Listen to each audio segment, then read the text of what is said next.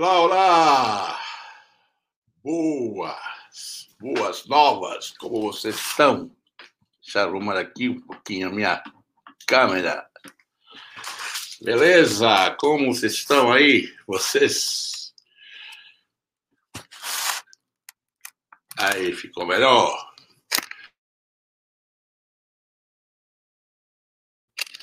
Que bom estar aqui novamente contando com vocês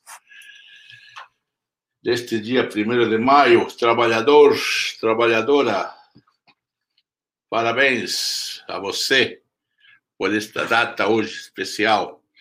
Esperamos que você tenha muita felicidade e o aumento venha logo.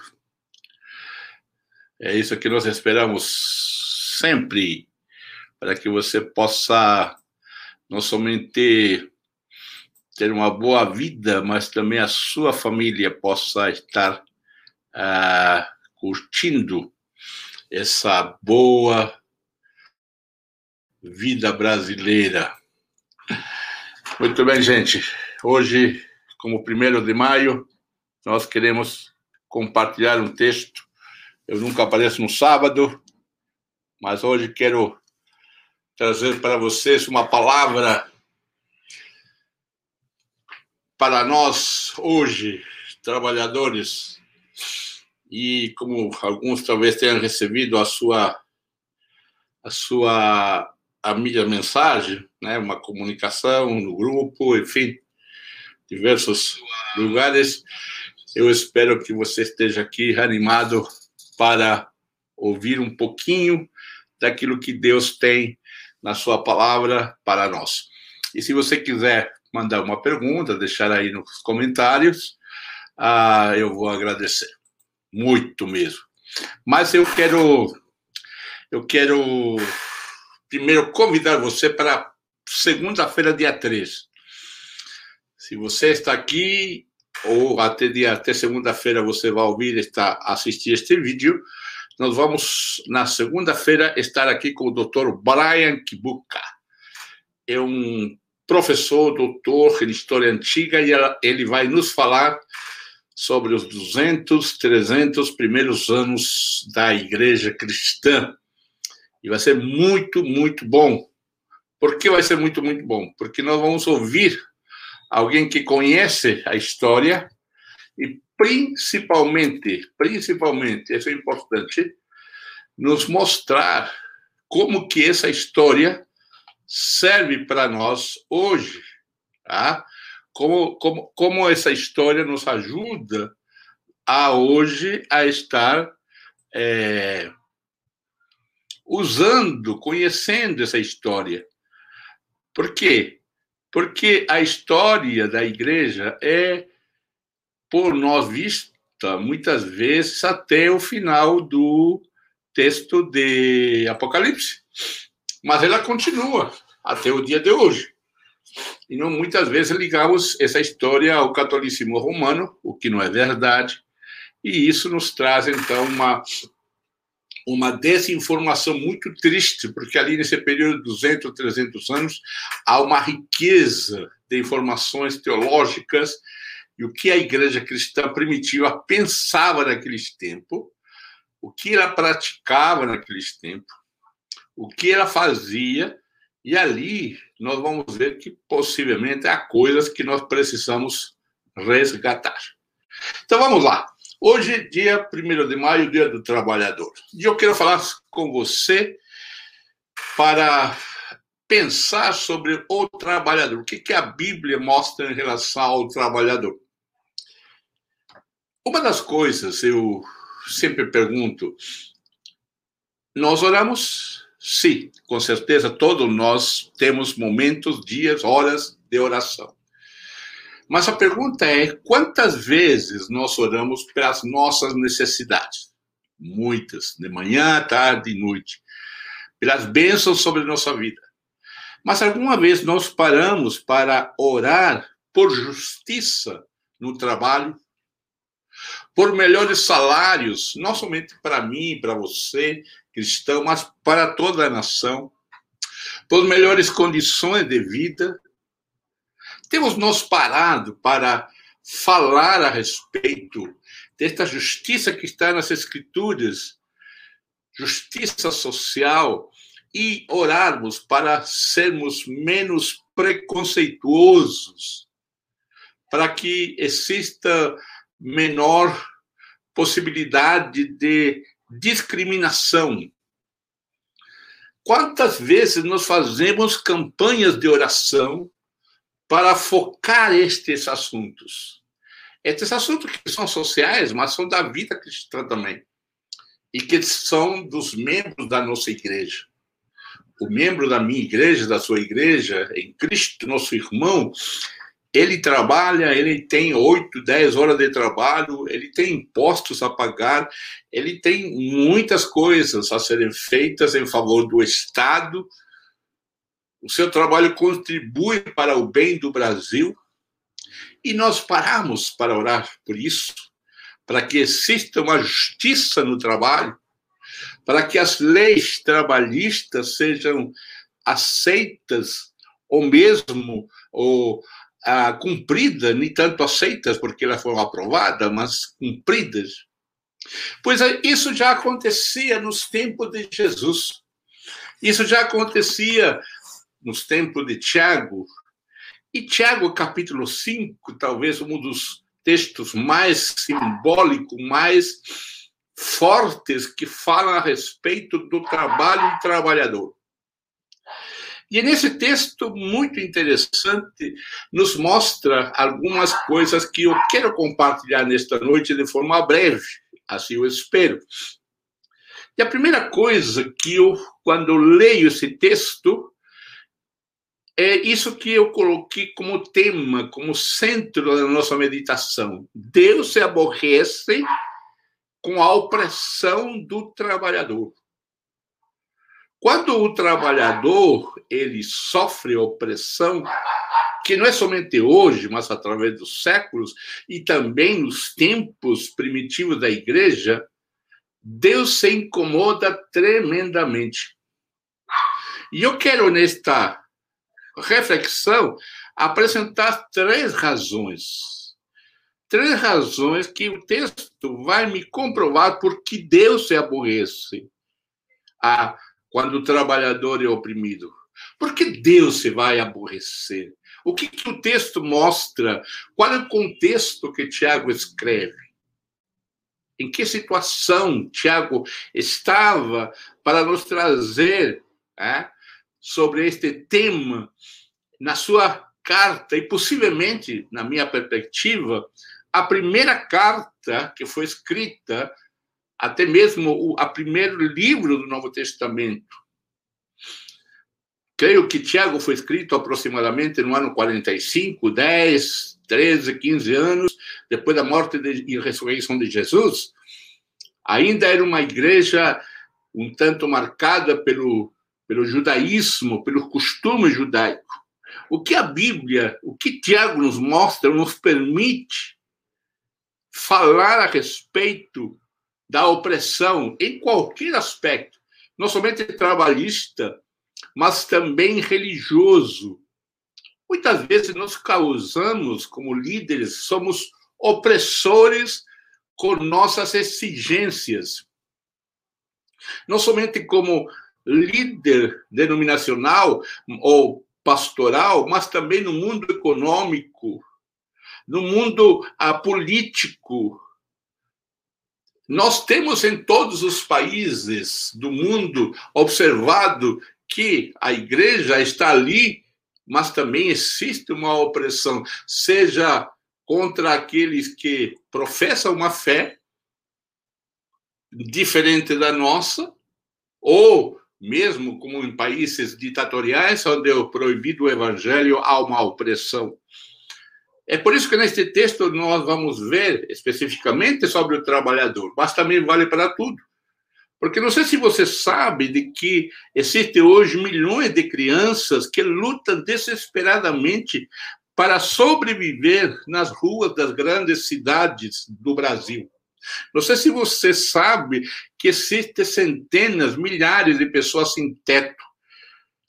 Hoje vivemos uma pandemia terrível que não tem sido capaz de ser administrada por a ordem política do país, seja este federal ou estadual, onde há uma situação caótica, porque o país não sabe para onde vai.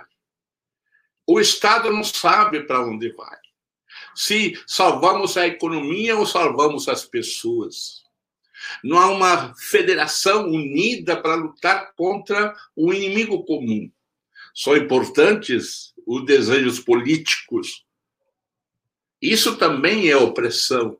Eu me sinto oprimido quando eu fico em casa porque eu não posso sair, mas eu tenho que sair fazer as compras, ir no médico. E é por isso que eu digo, então, que neste texto nós vamos encontrar três razões. E a primeira delas está nos três primeiros versículos do capítulo 5 do livro de Tiago, quando ele diz: Ouçam agora vocês ricos, chorem e lamentem, tendo em vista a desgraça que lhes sobrevém. A riqueza de vocês apodrecerá, e as traças comerão as suas roupas. O ouro e a prata de vocês enferrujarão, e a ferrugem deles testemunhará contra vocês, e como fogo lhes devorará a carne. A primeira razão de por que Deus se aborrece quando existe a opressão sobre as pessoas, e especificamente sobre o trabalhador, porque distorce o plano de Deus. Veja a ênfase que é dada às riquezas. Em primeiro lugar, Tiago inicia uma repreensão, como já o fizera no versículo, ou no capítulo 4, versículo 13. Ele profeticamente se dirige a uma classe social específica. Ele diz: Atendei agora, ricos, os ricos eram os donos dos latifúndios. Na época de Tiago, existiam latifúndios dominados por pessoas que escravizavam, e não somente esses latifúndios, mas também nas minas, ali no meio das minas, existiam os escravos, e havia escravos cristãos que estavam nas minas escravizados por causa de o sistema deste grupo que dominava, que tinha todo o poder econômico. A riqueza não é ruim. No Antigo Testamento, a riqueza é distribuída para aqueles para que esta riqueza sirva não somente para um grupo social, mas para todo o povo, para toda a nação. Basta examinar os livros ou os livros da lei. E Tiago, então, ele diz ah, de uma forma profética, este profeta Tiago anuncia então o juízo que virá. Virá um juízo porque a alegria que esta riqueza produzia a este grupo social ao mesmo tempo trazia tristeza, angústia, agonia, morte a estes trabalhadores que trabalhavam nos latifúndios e nas minas. A riqueza não era para ser usada em contra o ser humano. Era para ser usada em benefício do ser humano. E observe que aqui o próprio Tiago lança mão alguns tipos de riquezas que eram comuns e que era observada naquela época. Hoje nós podemos ver pessoas com riquezas e podemos identificar alguns elementos. Talvez um carro super importado, um Audi, um, um, um carro que traga uh, vi, uh, uma vista melhor. E Tiago também fala isso aqui de uma maneira. Veja bem, ele diz no versículo 1: Vossas riquezas estão corruptas. Terras, plantio, safras, negócios. Desta maneira, Tiago traz então à tona a riqueza. Qual seria o plano ou algo de Deus para dar uma pessoa ou família a posse de uma terra? Abraão, Jacó, José tiveram o ensino da lei do Pentateuco é que esta riqueza deve ser usada em benefício da nação. Esta riqueza que este povo de Tiago tinha estava trabalhando ou sendo ocupada longe do plano de Deus. Por isso que ele diz: elas estão corruptas, foram mal adquiridas, foram usadas erradamente, usadas para oprimir, para explorar. Eu me lembro, por exemplo, quando aqui no Brasil nós tivemos o imposto saúde para melhorar a saúde e nós não conseguimos nada de melhoria na saúde, veja aí como está o nosso sistema.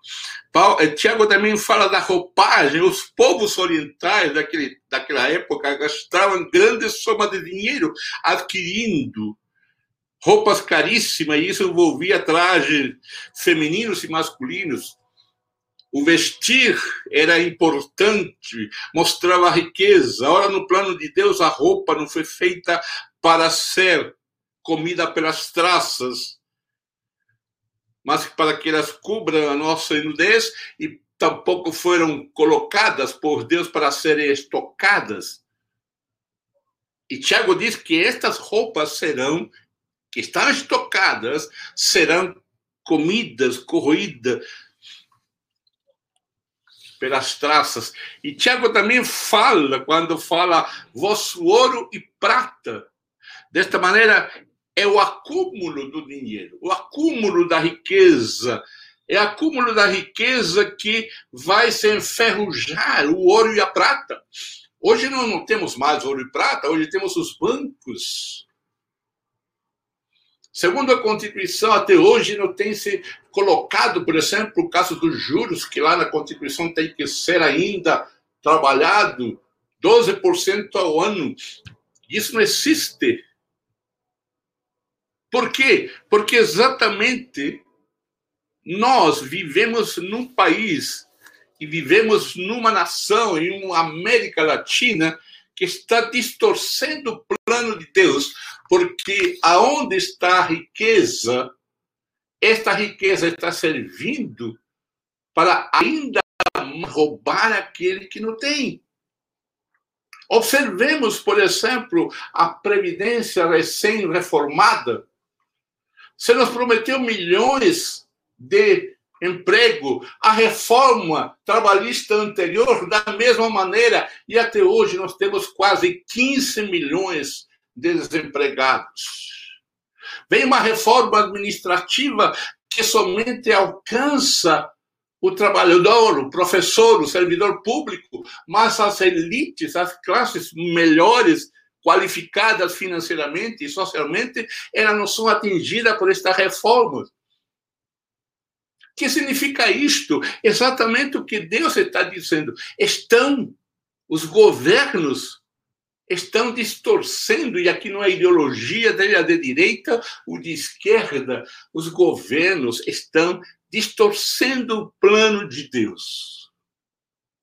E isto é importante que a igreja de Jesus entenda que não é somente hoje, mas Tiago já exigia, mostrava e ensinava isso em uma pequena comunidade em Jerusalém, onde haviam trabalhadores, onde havia escravos em melhor situação e escravos que estavam presos nas minas e que de dia e de noite trabalhavam ali em benefício daqueles que tinham o poder. A palavra de juízo no texto de Tiago, dada por Deus, é que as terras, seja riqueza, seja safra, não estavam cumprindo o papel que Deus tinha dado. A roupa servia de alimento às traças, e a roupa era para ser usada pelo ser humano, por aqueles que estavam nus. É por isso que Jesus em Mateus 25, ele fala: Me vistes nus e me vestiste. Porque o pobre estava nu. A nudez não é somente do século 21. Jesus já falava daquele que estava nu e usava como símbolo para cobrir aquele que estava nu. Nós construímos belíssimos templos, grandes templos, Mostramos o nosso poder de riqueza que as nossas denominações, as nossas igrejas, os nossos templos têm. E enquanto os membros da nossa igreja e outros nossos vizinhos vivem na pobreza. Isto que Tiago está criticando. E esta é a primeira razão porque Deus se aborrece com a opressão seja religiosa, seja financeira, seja econômica, seja denominacional, seja eclesiástica, seja política. E a segunda razão é que ela tira o sustento diário. A segunda razão, no versículo 4, o texto mostra para nós, vejam, o salário dos trabalhadores que ceifaram os seus campos e que vocês retiveram com fraude está clamando contra vocês. O lamento dos ceifeiros chegou aos ouvidos do Senhor dos exércitos. Veja o texto, o texto é claríssimo. E ele é aplicado no século I e o século XXI. A segunda razão é porque Deus se aborrece com esta opressão é porque esta opressão tira o sustento diário. O trabalhador, quando terminava o seu dia no livro de Tiago, ou nos tempos de Tiago, ele precisava receber o seu dinheiro para poder pagar o seu dia, o seu alimento e levar para sua casa. Hoje nós não temos talvez diaristas em alguns lugares, mas existem algumas faxineiras que são diaristas, são algumas pessoas que estão trabalhando ali no semáforo, que precisam receber o seu dinheiro diariamente, e este dinheiro, diz o texto, lhe foi confiscado fraudulentamente, homem fraude. Hoje, nosso país ele é corroído pela corrupção política e econômica. Vamos ver o que, que vai acontecer com aquilo que está fervendo em Brasília, a famosa CPI. Quanto dinheiro foi roubado, quanto dinheiro foi desviado. Tomara que seja encontrado e os ladrões desse dinheiro sejam, os corruptos sejam punidos e o texto é claro quando ele diz, e ele é claro porque ele diz que o clamor do ceifeiro chegou ao ouvido do Senhor dos Exércitos. Isso me lembra o livro de Êxodo.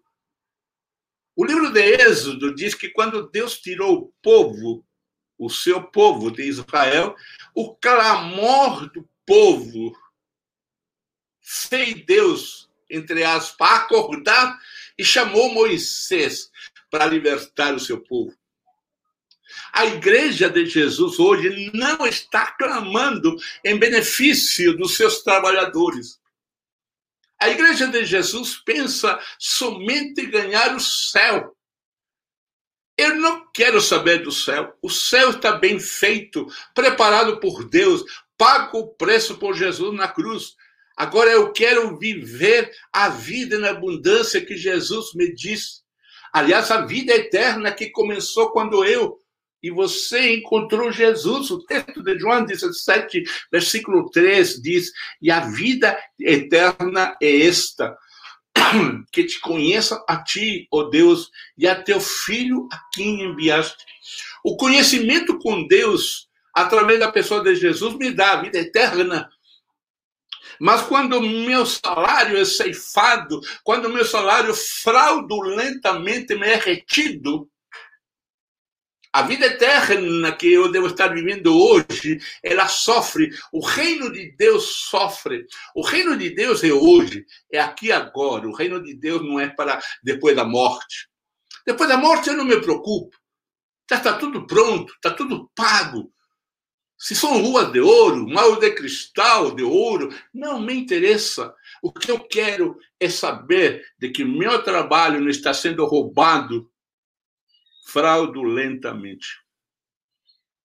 E o texto é claro quando diz: e o clamor Pergunto para vocês que está assistindo ou vai assistir.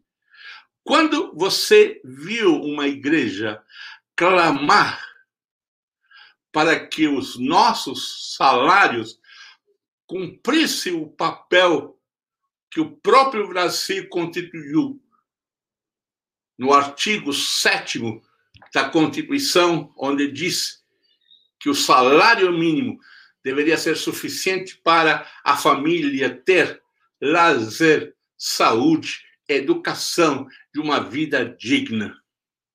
Quando o salário mínimo não supera ou não é aumentado segundo a inflação ou acima da inflação, cada ano nós ganhamos menos quem ganha o salário mínimo. Isso é fraude. E é isso que Deus está mostrando, ou essa é a recomendação de Tiago. Ele diz: olha, os obreiros, os trabalhadores, os ceifeiros, aqueles que ceifaram as grandes terras, aqueles que trabalharam nas minas, aqueles que estão limpando as casas, esses trabalhadores oraram, clamaram, e esse clamor chegou aos ouvidos do Senhor dos Exércitos. Tiago escolhe até uma figura do Antigo Testamento, o Senhor dos Exércitos, a única vez que aparece aqui, exatamente para dar esse poder ou essa demonstração da ira de Deus diante de um fato social, diante de trabalhadores que perdem o seu dinheiro fraudulentamente.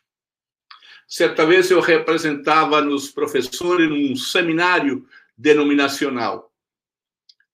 Muitos anos atrás, 20 anos atrás, quando, ou mais anos atrás, talvez, quando a inflação era assustadoramente altíssima e praticamente o dinheiro era todos os dias chegando a mil por cento ao ano, muito mais.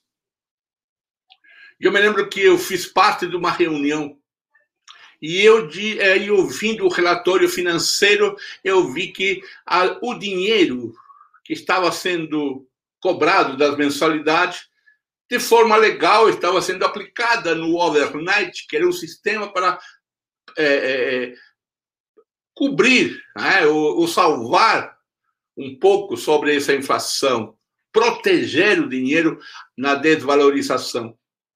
Só que eu chamei a atenção dizendo, mas por que esse dinheiro está sendo aplicado enquanto nós, professores, recebemos sempre atrasado o nosso salário? O nosso dinheiro está sendo aplicado e nós recebemos atrasado o salário e eu tenho que pagar a multa no meu condomínio. Imagina como os líderes da denominação olharam para mim e eu citei Tiago. E eu disse: olha, fraudulentamente, isso é fraude. Evidente que não agradou. Evidente que incomodei. Mas não tem problema.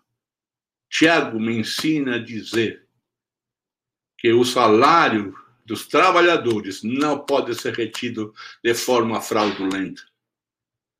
Como nós, no Brasil e na América Latina, por muitas vezes, os nossos salários foram fraudulentamente retidos. É por isso que a igreja de Jesus, o membro da igreja, deve estar atento às novas leis, às mudanças das leis, para não cairmos em um pacifismo inócuo, nos quais nós somos levados como cordeirinhos para o matador. Tiago diz: clame, ore, porque o Altíssimo, o Senhor dos Exércitos, vai ouvir você. Inventa-se tantos santos pelos trabalhadores. Santo disso, santo aquilo. Nós precisamos, no lugar de santos, chamar a atenção para dizer e clamar e seguir aquilo que a lei de Deus ensina. Só vou ler alguns textos, por exemplo, Êxodo 23, 3. Não faça injustiça, nem mesmo para favorecer os pobres. Êxodo 23, 6 diz: Quando um pobre comparecer ao tribunal, não cometa injustiça contra ele. Deuteronômio 24, 12. Se ele for pobre, não fique com a capa durante a noite. Para não dormir nu. Deuteronômio 24, 14. Não explore o empregado pobre e humilde, que é pago por dia, seja ele israelita ou um estrangeiro que mora na cidade onde você vive. Deuteronômio 24, 15. Pague o salário dele no mesmo dia, antes do pôr do sol, pois ele é pobre e esperancioso pelo dinheiro. Se você não pagar, ele gritará o Deus eterno contra você e você será culpado de pecado. Salmo 12, 5.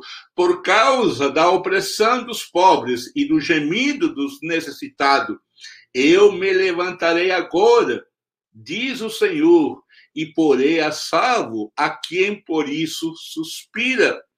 Isaías 10, 1 diz: Ai dos que decretam leis injustas, dos que escrevem leis de opressão.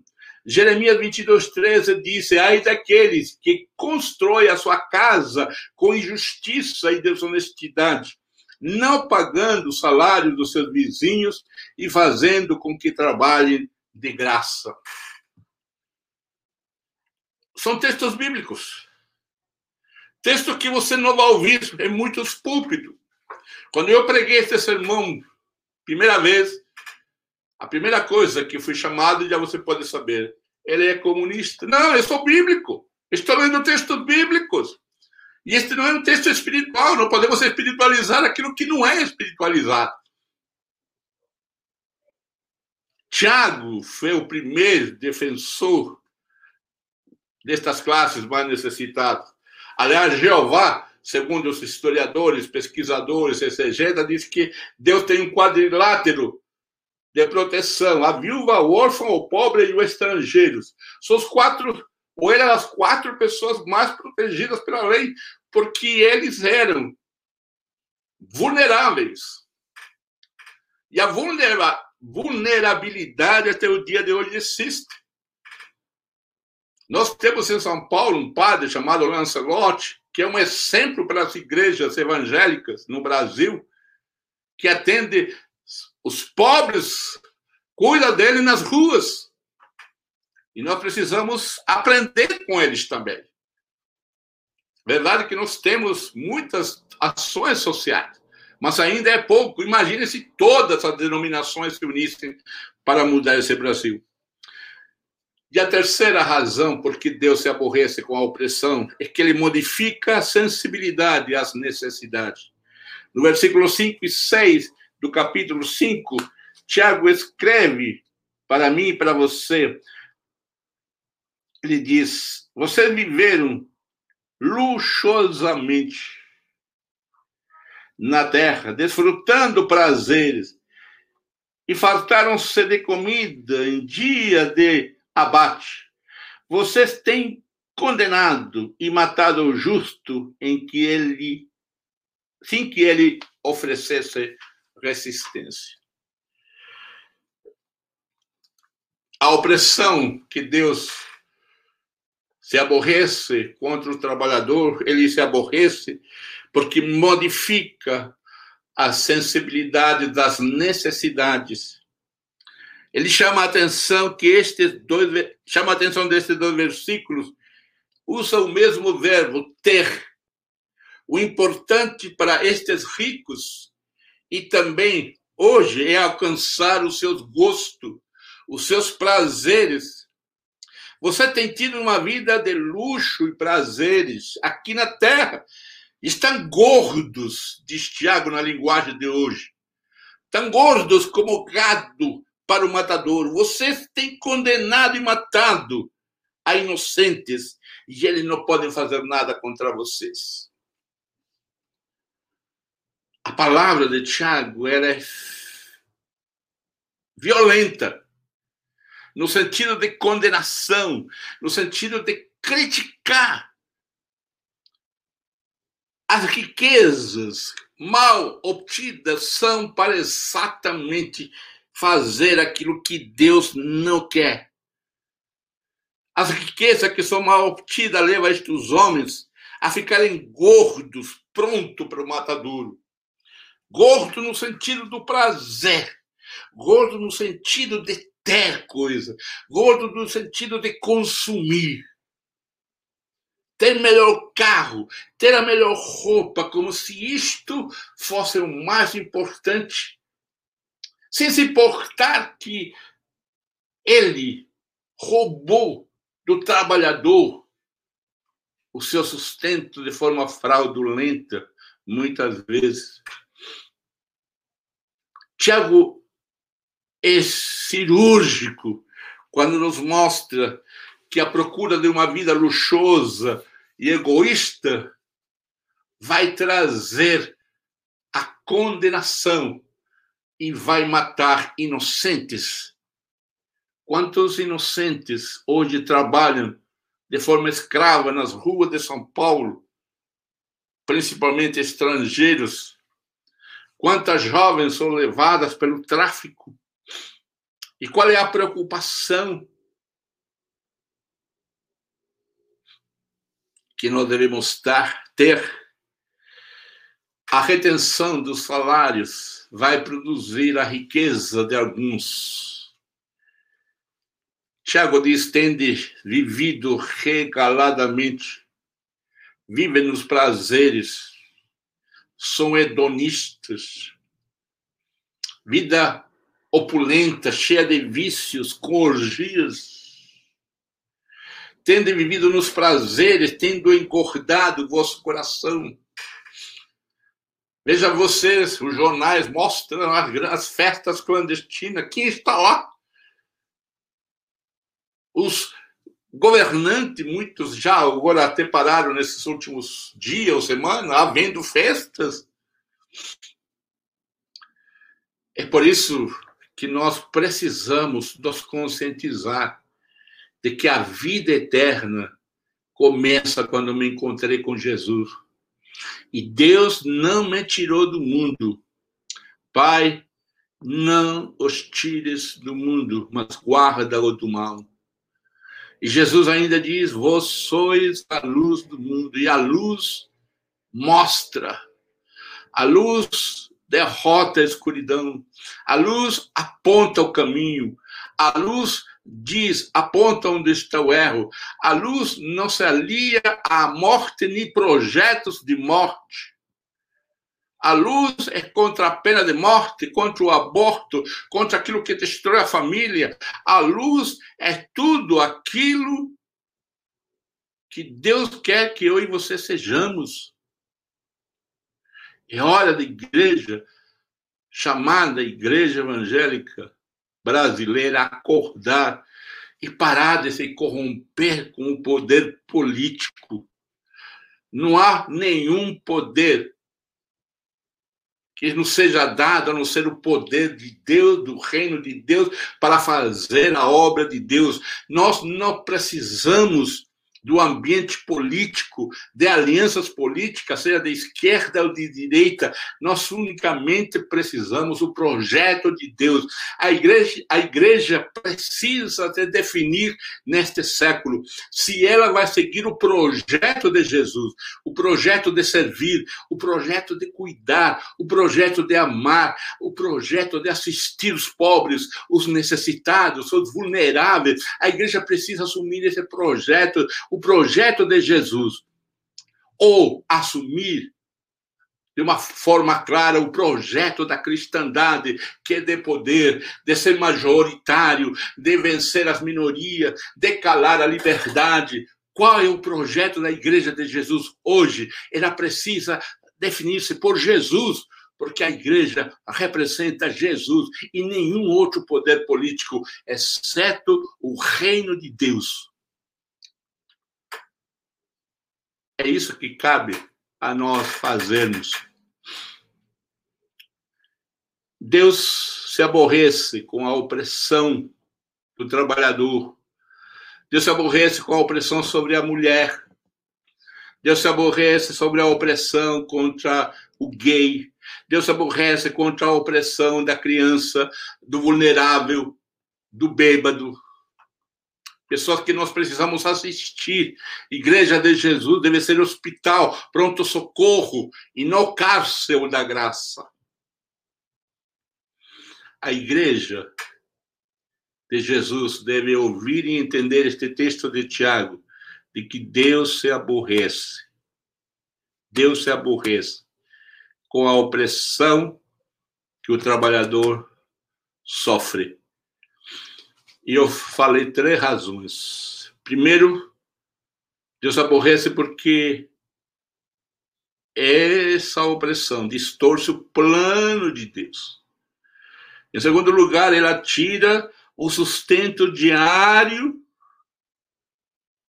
E em terceiro lugar, porque ela modifica a sensibilidade às necessidades do ser humano. Quando você e eu oprimimos, provocamos isto. Mas lembre-se, o texto. Uma hora esse povo vai clamar a Deus e Deus vai ouvir o clamor deste povo. O povo de Deus estava escravo no Egito, oprimido, eles clamaram a Deus, libertou, supriu e sepultou no mar o grande exército de Faraó. O livro de Juízes relata que cada vez que o povo estava em opressão, eles clamavam a Deus e ele providenciava um Salvador. O povo de Deus foi levado cativo para a Babilônia. E lá Deus levantou Ciro, rei da Pérsia, e o domínio de Babilônia. E ele restaurou o povo de Deus.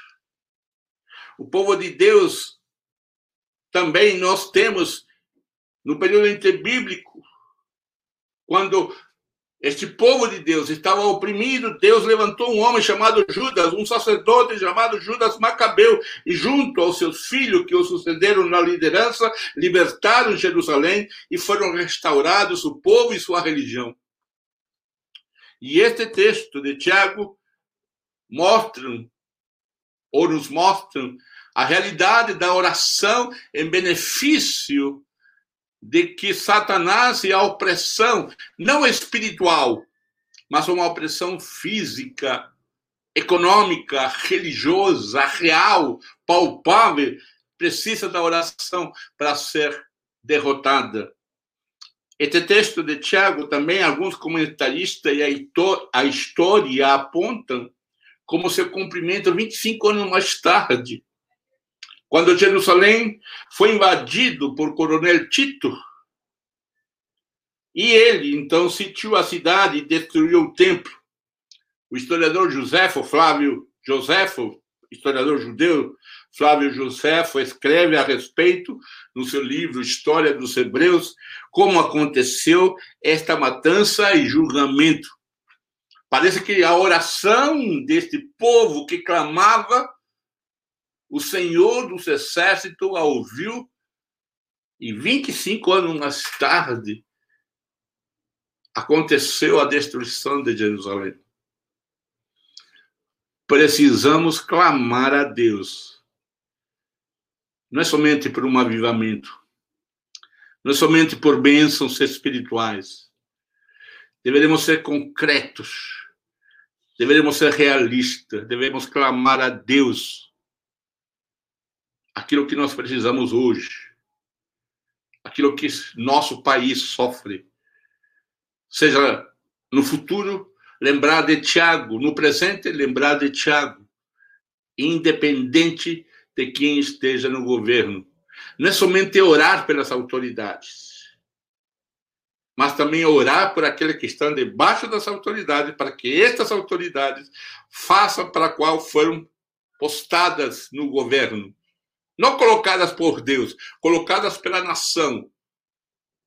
Deus não colocou ninguém na presidência. Nós escolhemos. Mas nós precisamos orar para que estas, estas autoridades federais, estaduais, legislativos, todos, cumpram o que Romanos capítulo 13 diz. São ministros para o bem. Para o bem. O mal da igreja evangélica brasileira é que somente lê um texto pela metade. O texto, quando nós lemos completo, vamos entender. Não se esqueça, Deus se aborrece com a opressão que é feita contra o trabalhador. E a bênção de Deus é que você pode clamar e você pode ter certeza de que Deus vai ouvir a sua oração. Igreja brasileira precisa orar, não por poder, precisa orar para que tenhamos uma boa vida.